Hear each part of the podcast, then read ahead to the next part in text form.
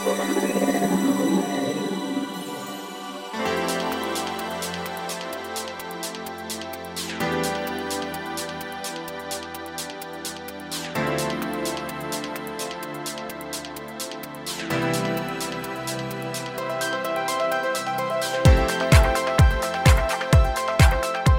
んにちは、ゆきです。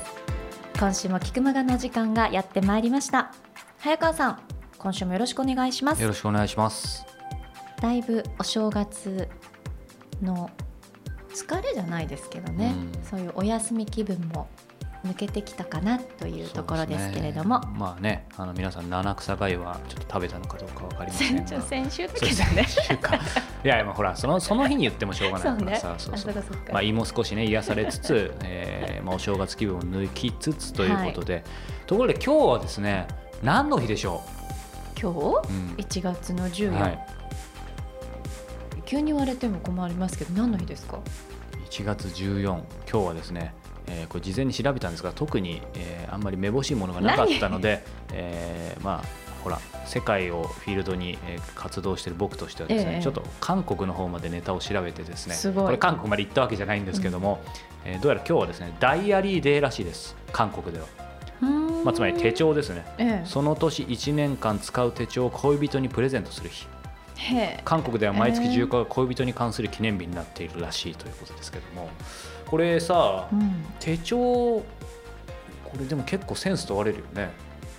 問われるし日本だったら結構もう前の年に買ってますよね。ああそうだよ。もう10月ぐらいからあるもんね。そうなの。早いところまで夏ぐらいからだから韓国ではそういう風習があるのかなって今逆にこれあれなのかなほら俺全然そのそうそういう感覚わかんないけど旧正月とかさ、ええ。そういうの韓国はどういう感じなの？ほらなんか2月とか結構中国圏とかは、そうですね中国うんだだそれと手帳がなんかそういうのもあるのかなみたいには思ったんだけど。なるほどね、うん。でも14日に過去つけたのかしら？あー。恋人に。そうかそうかそうかそうだよね。そうすると、まあ、当然バレンタインデーとホワイトデーがあってその後にこれ考えたんだろうね。多分そうよ。全部。そうそうかじゃあ4月14日とか5月14日もなんかおそらくあるっていうことですよね。そうかろこれちなみにまあねそうなると2月14日も間もなくですけどゆきさん今年はどうでしょうか？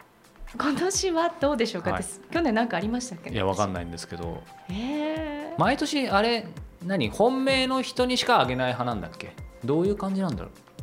私あげないかな。俺もらったことないよな。確かにあげたことないですね。いやなんかもらったことあるんじゃない？え？3年ぐらい前に。3年くらい前？わかんない。何この2年の空白？うんわかんない。なんか意味深な感じで これ皆さん深読みねあのしてください。小説家のかね中村さんもこの後出てきますから、ねえ、ということで今日は何の日？そんなオープニングでしたけれども、皆さん引き続き本編もお楽しみください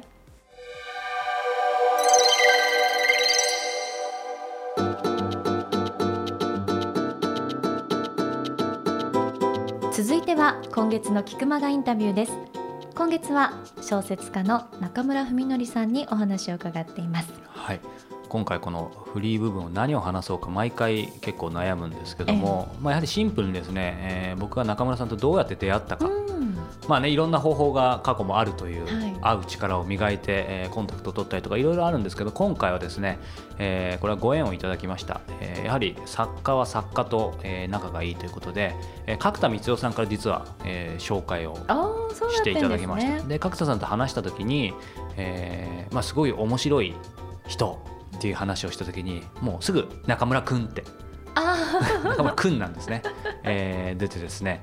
でその理由が、えー角田さん多分覚えてらっしゃらないと思うんですけども、えーまあ、こういう菊間がみたいのが好きそうっていうこととあのなんかシンプルにあの雰囲気と見た目が早川さんに似てると。あね言っていただいてですねこれ中村さんからお叱りを受けるかもしれないですが ただほらなんか似てるって言われたらなんか勝手に親近感を覚えて、ええ。しかもなんか楽しみだなみたいな感じで、えーこうインタビューをしてきたんですけどもこれ第1回で話があったか分かりませんが共通点も結構あるんですけども、えー真逆の部分もあったりしてですね、えーとても面白いインタビューとなりましたので、まあ、そんな感じでまた聞いてもらえると面白いかなと思います。ちなみにご自身は会ってどう思ったんです？似ご自身っててるなって思いました？うん。早川さん。いやなんか言いたいことはわかるなみたいな。雰囲気が雰囲気と、まあ、なんとなくその、まあ、写真を皆さん中村さんの写真見ればあーって思うかもしれない、なるほどね。はい、もちろん中村さんの方が、えーいい男です、はい、中村さん聞いてますか？さあそれでは皆様そんなところも想像していただきながら中村文則さんのインタビュー第2回をお楽しみください。あのー僕ちょっと聞きたかったのはさっきの教団 X で、はい。ずっと今まで、えースリとかでもそうですけどなんでその犯罪者の、えー心理とか描写かけるのかっていうところでまあいろいろインタビューを見るとこうやっぱりそのその視点から書いてる。で自分の中にもそういうところを、まあ、書いてるっていうふうに書いてあったんですけど、ただ今回その、まあ、ある意味極みなのかなと思ったんですけど教団 X 読んでるとその世界のテロリストの、うん。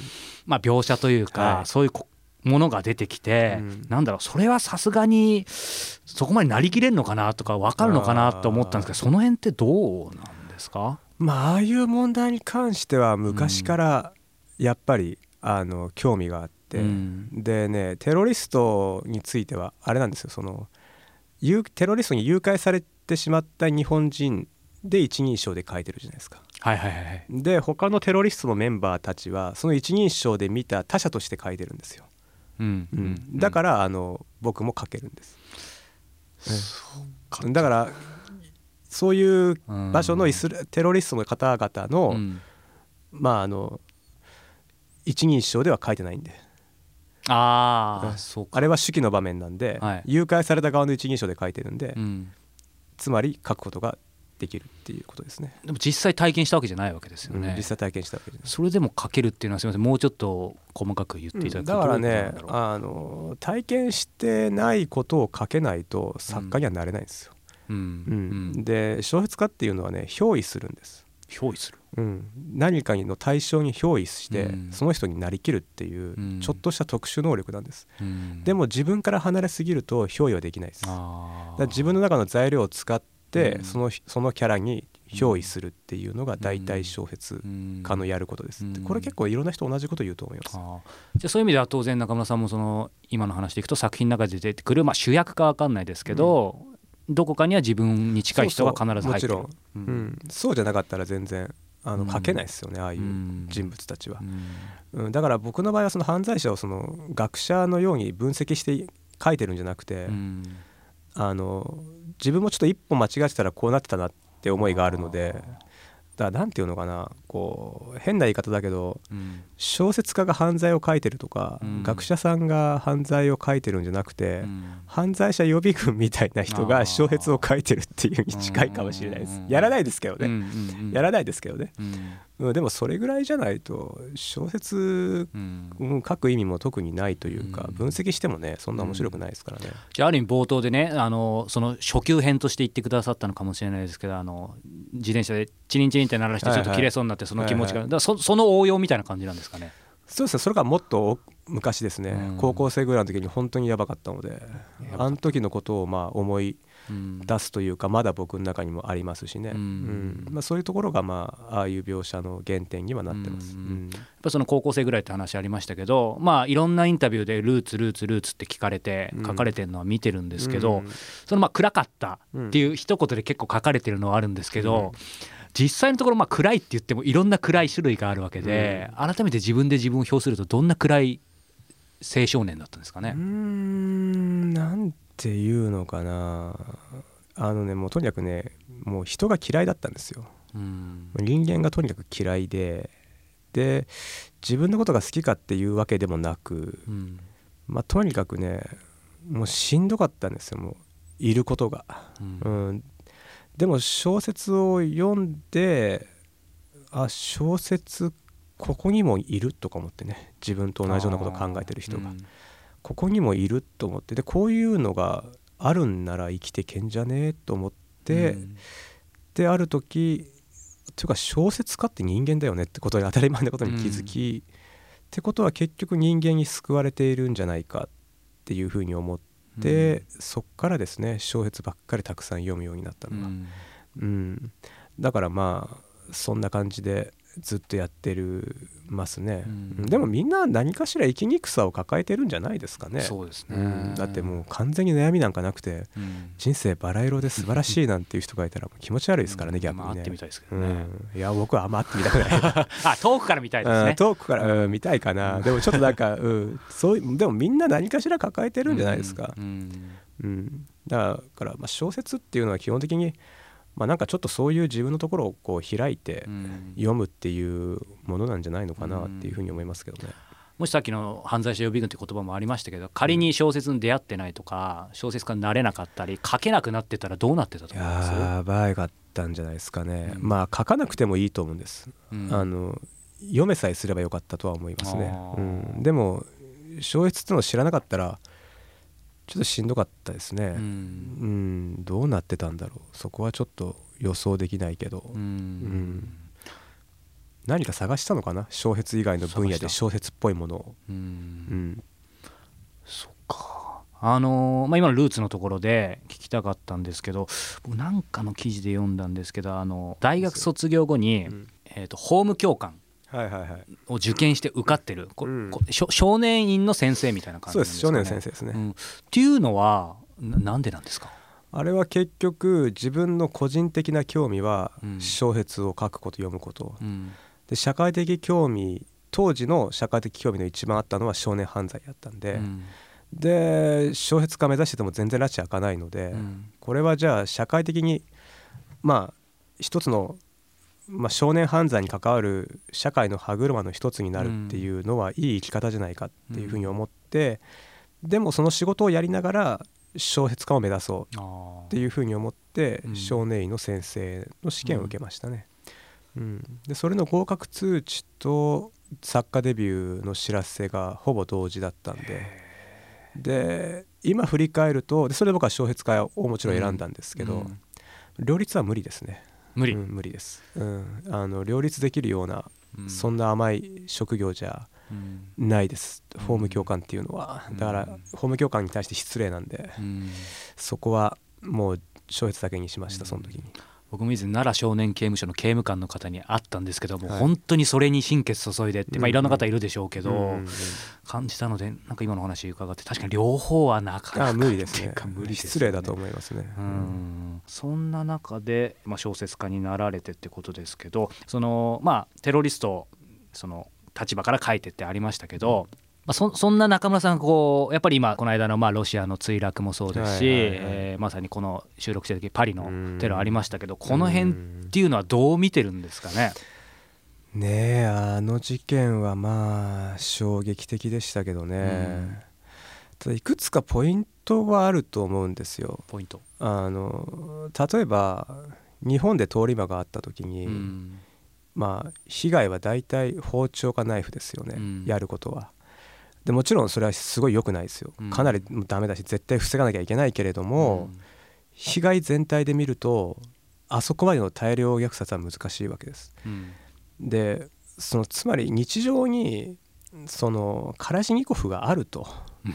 つまりあそこにあの銃が持ち込まれたっていうところが、ところをまずつまりこのでかい国際問題として捉える前に、うん。まずその警察の範囲ですよねそこの範囲でまずああいうものすごい武器っていうものをとにかく絶対に国に入らせないようにしなきゃいけないっていうのがうん。まず一つあると思いますね。うん、でフランスは結構防いでたんですけどね、ううん。んでもベルギーでちょっとねうん。あの計画されちゃったので,、はいはい。でそうなると EU 全体がね非常にこれから難しくなってきますよね、うん。そういう警備がちょっと緩いところで、うん。そういうのが計画させられちゃうと、武器が持ち込まれるっていう、でもあの爆弾のベスト、うん。あれが結構作れるっていうのがうん。非常にこれからはうん。大問題じゃないですか、うん。うん。だから銃が持ち込まれなかったとしてもそういう爆弾のうん。ベストが結構作れてしまうっていう現状は非常に厄介ですね、ううんん。あとは僕らはその今回フランスの被害を見てはいでも実際ほとんどのメディアは今シリアに入ってないんですよね、うんイラクにも入ってないし。で彼らが一体どういう状況に置かれているのかっていうのも、あの見ないといけないのかなね。とは思いますね。うん。例えばその、えー日テロリズムっていうのは日常に入り込んだ暴力なんですよね。だけどそのテロリストを行う人たちももちろんね、まあ騙されてやってしまってる人がほとんどだと思いますけど中には戦争のから帰ってきた人もまあいるわけで、うん。そうなると彼らのその彼の人間の周りにある雰囲気とかテンションっていうのは戦争のままなんですよ。うん。うん、で例えば自分の例えば非常に大切な人がうん。無人機であの粉砕されてもう体もバラバラになっているようなものを目の前で見た人に対してうんおとなしくしていろっていうのは難しい、うん。うん、だから彼らがどういうバックグラウンドかまだ分かんないですけどね。すだからこれは結局のところその戦争っていうものを、うん。あのやめる方向で、まあ、まさに兄弟 X じゃないですけど、うん。ああいうことだと思います。とにかく戦争っていうものがある限りうん。ああいうことは続くので、うんそこですね。そこを本当にやんなきゃいけないし、うん。で武器がどんどん出回っているような今の現状もなんとかしなきゃいけないし、うん。で結局だから兄弟 X で言ってる僕の主張がそのまんま、あのテロリストのグループとかにも全部含まれますね。うん僕本当にその兄弟 X のところでなぜアフリカで貧困がなくならないのかのはい。下りの説明本当になんか言い方が適切かわかんないですけど全てのなんか小学校の教科書にそこ書いてほしいなみたいな。そうしたら全然世界の仕組みとか見方変わってくるだろうなと思って。そうですね。だから、うん僕ら日本人の場合だとあんま関係ないと思っちゃうんですけどね。実は全然大割りでうん。かなり関係があるので、うん。だからどっかが栄えるとどっかがダメになるっていう簡単な構図ともまた言い切れないんですけれど、ありとあらゆる国々がちゃんと勝てるようにというか、うん。うん。つまりその、まあ、二宮尊徳じゃないけれどもその、まあ、道徳ない道徳のない経済はうん。罪悪だけれども、うんあの経済のない道徳も寝言なんで、うん。だから本当にリアルにじゃあどうしたらいいのかうん。どうしたらいいのかっていうことを考えていく必要がありますね。うん。とにかくでもあの今行われているイスラム国とかシリアとか、うん。あの辺が収まらない限りうん。テロはもう収まらないと思いますね。うん、あとはやっぱりその、うん、宗教にはやっぱり宗教でねうん。過激派の人たちの頭の中をもっと魅力的なイスラムの教えでうん。変えていくっていう地道な作業がうん。必要なんじゃないですかね。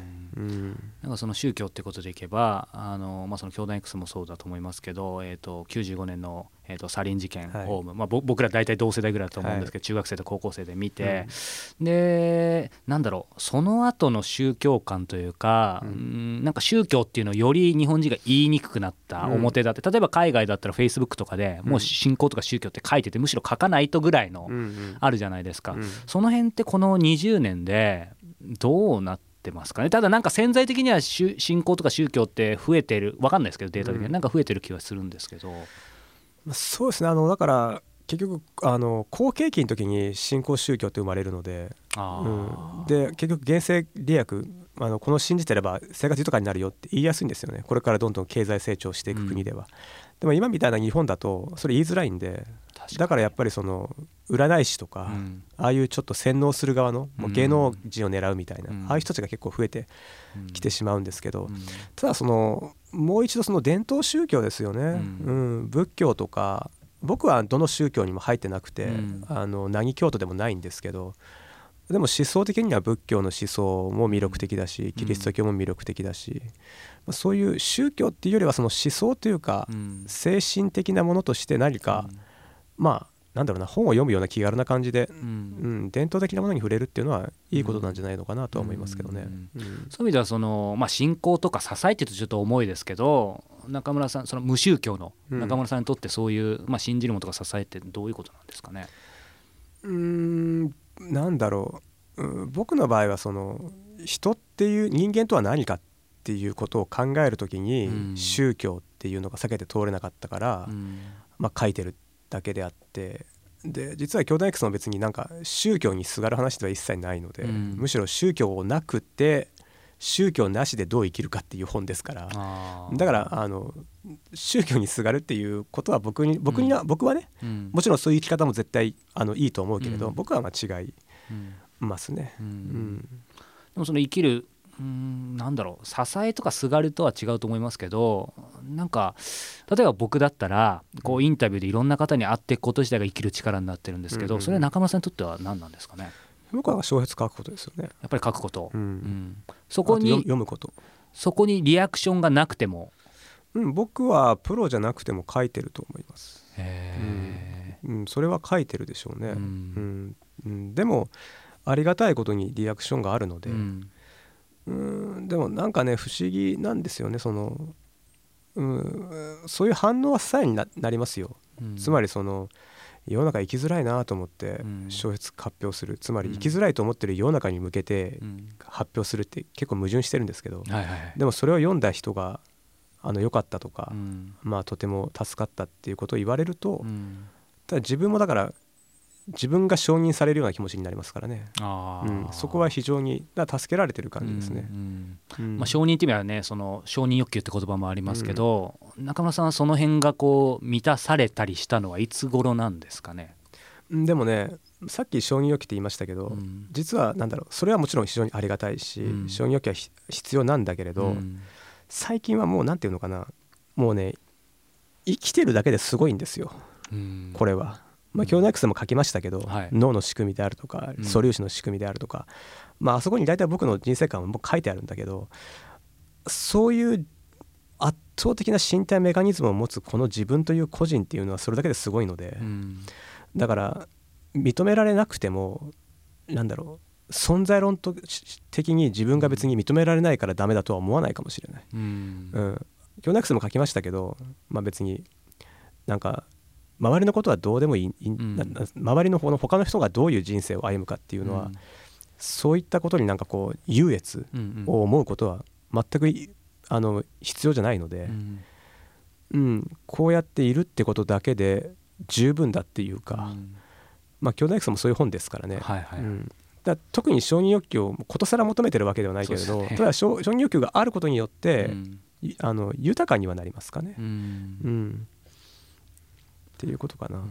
なんかあのーまあ、そういう意味でその読者の方ファンの方うん。との僕すごく今日聞きたかったのはあのご自身が意識されてるか分かんないけどすごく付き合いを大切にしているなっていうふうに直接、あすみませんサイン会とか言ったわけじゃないんですけど、うん。というのも、まあ、やっぱりまず公式サイトを、まあ、持ってる作家さんって、まあ、少なくはないかもしれないですけど全員が全員じゃないということで、まあ、あのたまにサイトをちょっと拝見してるんですけど、うん。なんか文体がゆるスタッフが更新しましたじゃなくてあれ中村さん基本的に書いてるんですよね。じゃなかったら意味ないですかですよらね。ね。なのでその語りかけてる感じっていうのもあるしあとは作品の中にも最後にあるこう後書きですかね「共に頑張りましょう」とかあ共に行きましょ「う、ねあ。共に行きましょうか」すいません、あとはそのなんだろうちょうど最新の情報だったかな。サイトでそのサイン会はないけど楽屋とか端で書きますよとか。いや細かいところなんですけど 確かにだろうな。ね単純にほらやっぱり作家は読者を大切にとは言うんですけど確かに細かかったな、あうん。れ。ただいやただ僕はすごくそれが刺さってななんかこうサッカー読者を大切にだけでは表現しきれないだ何かがあるのかなって。さだってサイン会のさ、はいはい。告ねまあもうか もう一方がいるからねはいはい。その方がメインだから、うん。それのお邪魔はね、うん。まあしたくないけど、うん。まあ、当日欲しい人がさうん。いた時にさもじもじしちゃうかもしれないじゃないそ,、ね。の人が。うん。でもそれはもう楽屋とかカードの端で書きますよって言った方が、うん。ほらスムーズにいくでしょ。そうね。だから特にそんな え当たり前ちゃうんかな？うん。うんなんだろう。あのね結局そのえだって本読んでくれる人でしょ、うん。うん、で普通なんじゃないのかな、うん。だって別に作家ってなんかそんな偉い職業でもないですからね。うん。あとその、まあ、もちろんちょっと言い方あるかもしれないけどテレビとか映画とかではその自分が発表したものを大人数が同時に見るうん。メディアですよね。はい。音でも小説っていうのは結局一人で読むんですよ。うんだつまりね1対1なんです。うん。あれは。あうん、1対1なんで1対1の関係性っていうものがをうん。重要視しない作家は作家じゃないんです、うん。うん、って僕は思ってるんですね、うん。なぜならメディアのて体系がそうだから。そうですね。本は1人で読むんで3人でこう囲んで読まないでしょ、うん。うん、だから1人で読む。1対1のコミュニケーションうなんで,、ん。で作家は自分のことをさらけ出してるんで、はい。読む人も、うん。まあ体裁とか1回ちょっと捨ててもらって、うんまっさらで読んでもらってっていう、うん。かなり濃密なうん。コミュニケーションだと思いますよ、うん。だ友達同士でつながってるとか以上のうん。内面の語り合いみたいなところがあるので、そうかそうですね。1対1の見えなんですよ翔平さん、うん。漫画もそうですね、うん。うん1対1のコミュニケーションなんで、うん。だから、うん、そういう一つ一つというか一人一人っていうものが、でも別になんか特別なんか普通なんじゃないのかな、うん。だって普通じゃないですか。だってサイン会あるかどうか分かんないってきたらか、うん。なんか気の毒じゃないですか。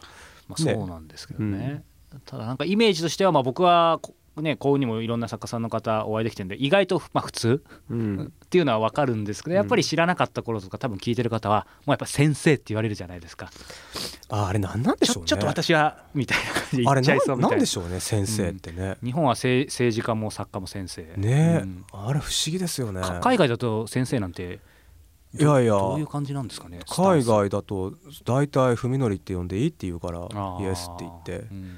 文則ですね大体文則なんだけど。あイントネーションはね。大体文則って大体そうですね。うん。うん。そうね。海外。うんでもなんだろう。海外はでもなんかね作家に対するでもリスペクトは海外の方が強いかな。あその言葉は先生じゃなくても、うん。言葉とかそういう表面的なことではなくて海外の方が強いですね。それは具体的にどういうことですか、うんなんだろう。すごくちゃんと扱ってくれるというかうん。ちゃんと誠実に扱ってくれるというか、うん。まあでもこれは海外の特徴ですよね。別に作家じゃなくても、あうん。の相手個人をさ、ちゃんと一人の個人としてうんうん。で会話するじゃないですか、うん。ああいうところまあそれの延長かもしれないですね、うん。もしかしたら。じゃあある意味リスペクトはしてるけどなんか特別視してるともまたちょっと違うのかな、うん。でも特別視、うん、うんなんかでも、うん、すごく不愉快なことはないですね。あー。うん。うん。うん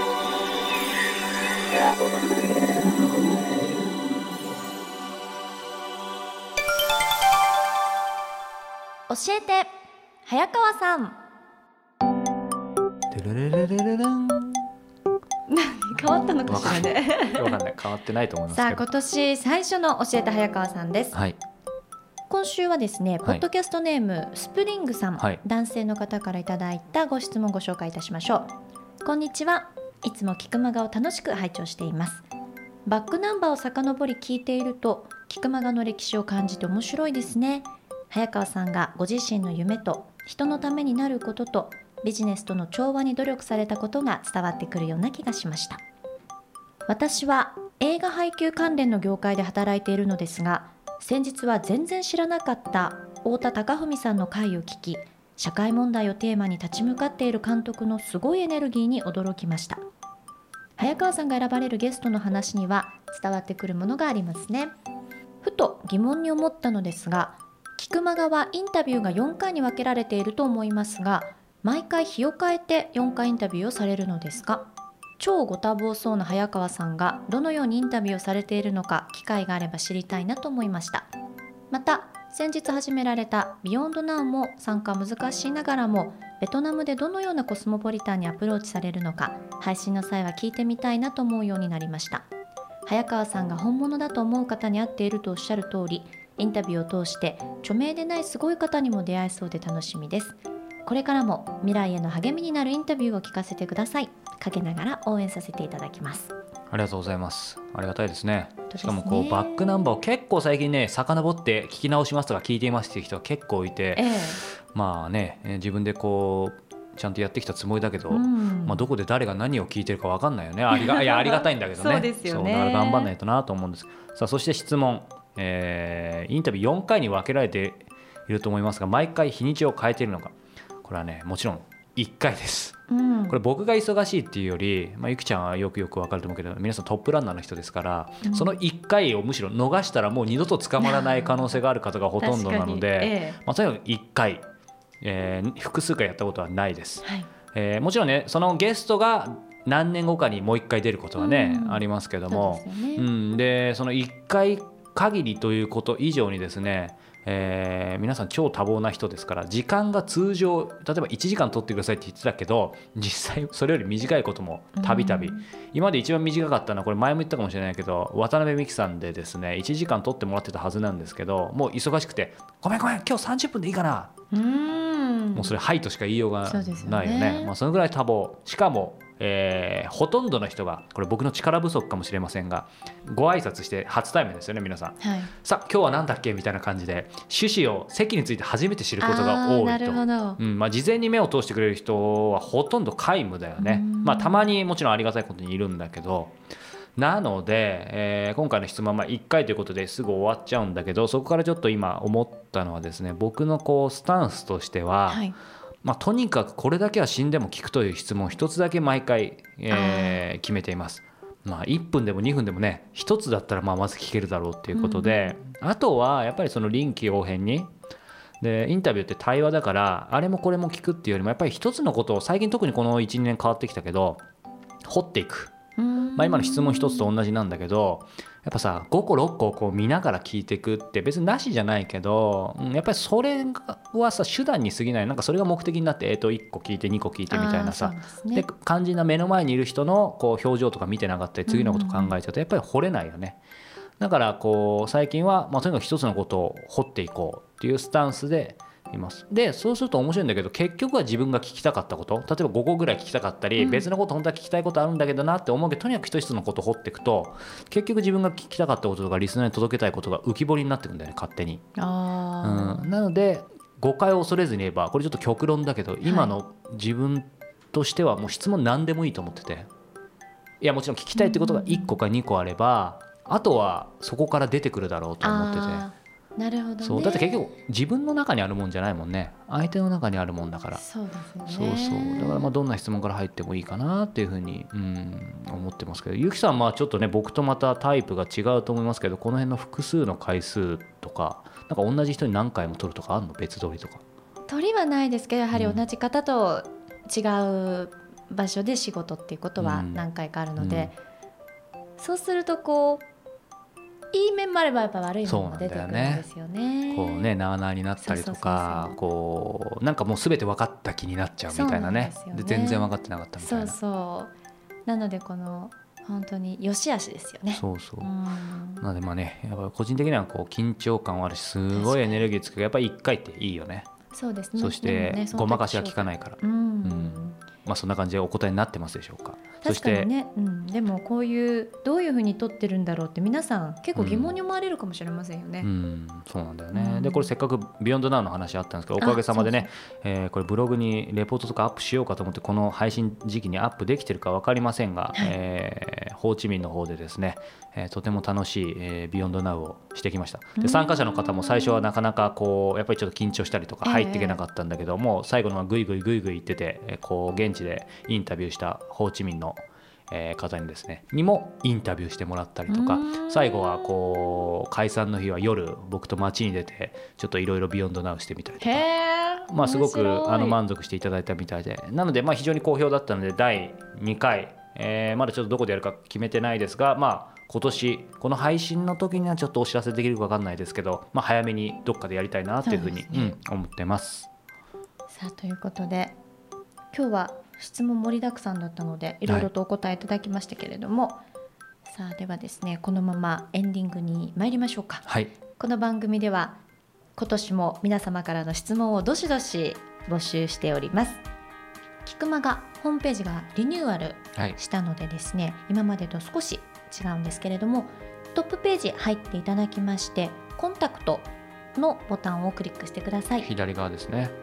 さあそこに早川洋平への質問番組へのご意見ご感想のリンクがありますのでそちらをクリックなさってください。こちらから早川さんへの質問をどしどしお寄せいただければと思います。はい、そしてですね今年もはい、質問を採用させていただいた方には Amazon のギフト券500円分をプレゼントさせていただいております、はい、質問お待ちしています。